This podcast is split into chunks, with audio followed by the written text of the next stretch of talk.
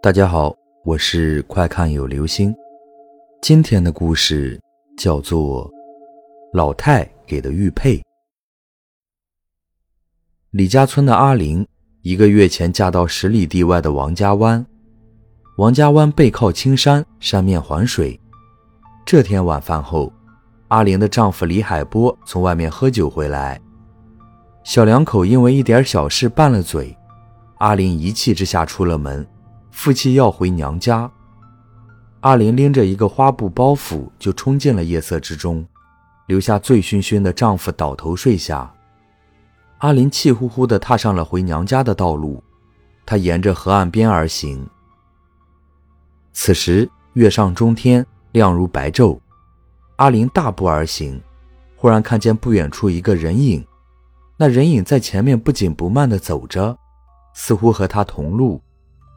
阿林负气出门，一个人走夜路回娘家，多少有些胆怯。此时忽然碰见一个同行的人，假如能结伴走上一段路，想必会减少一点恐惧。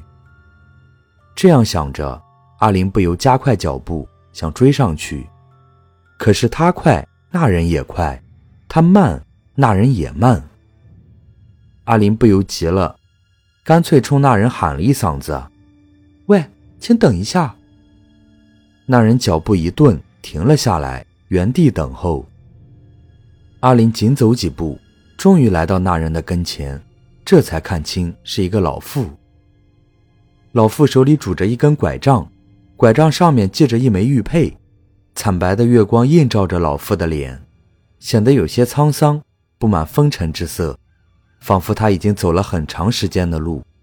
脸上似乎蒙着一层隐隐约约的灰尘。阿林是个直率的人，自报了姓名，提出和老妇同行一段。老妇垂着眼睛没吭气，阿林似乎看见他点了点头。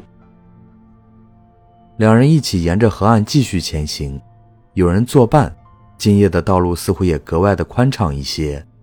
脚下坚硬的泥土道路，泛着幽幽的白光。老妇有些不苟言笑，一路并不说话，脸上毫无表情。阿林注意到，老妇的个子不高，脸庞消瘦，右嘴角上长着一颗小小的黑痣。两个人走了很久后，老妇忽然坐下。阿林猜想她定是累了，便一同坐下，看着老妇在那里摩挲那枚玉佩。见阿林盯着他的玉佩看，老妇忽然将玉佩解下，递向阿林。阿林接过，拿在手里摩挲，只觉得触手冰凉，似乎透着彻骨的寒意，好像刚从泥土里刨出一般，甚至还散发着一股泥土的气息。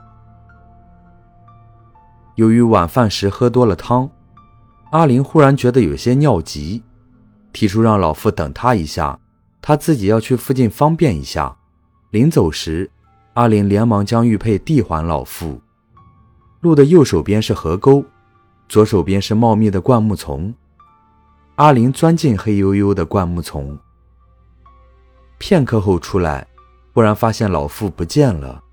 阿林举目四望，只见道路上空空荡荡的，只有一枚玉佩在原地放着，在月光下泛着幽幽的绿光。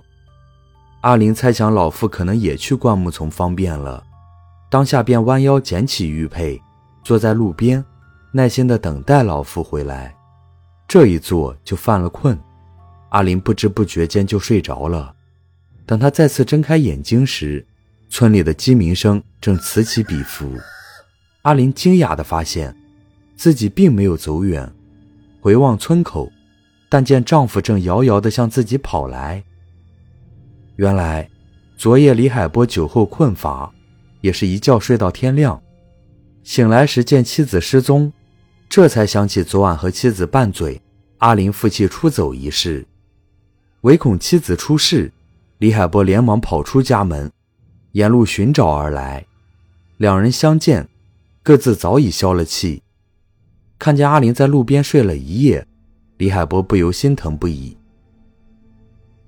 两人携手回家，阿林将自己昨夜遇到老妇一事说了。又描述了老妇的外貌，并将老妇留下的玉佩递给丈夫。丈夫看了，不由大吃一惊。原来，那老妇正是他两个月之前刚刚去世的姑姑。姑姑生前就想将这枚玉佩送给未进门的侄媳妇，怎奈没有见着面就去世了。而今姑姑离开人世，一定是她在天有灵，依然心系晚辈，这才在夜晚相赠玉佩，并照顾离家出走的阿玲一夜。好了，这就是今天的故事。老太给的玉佩。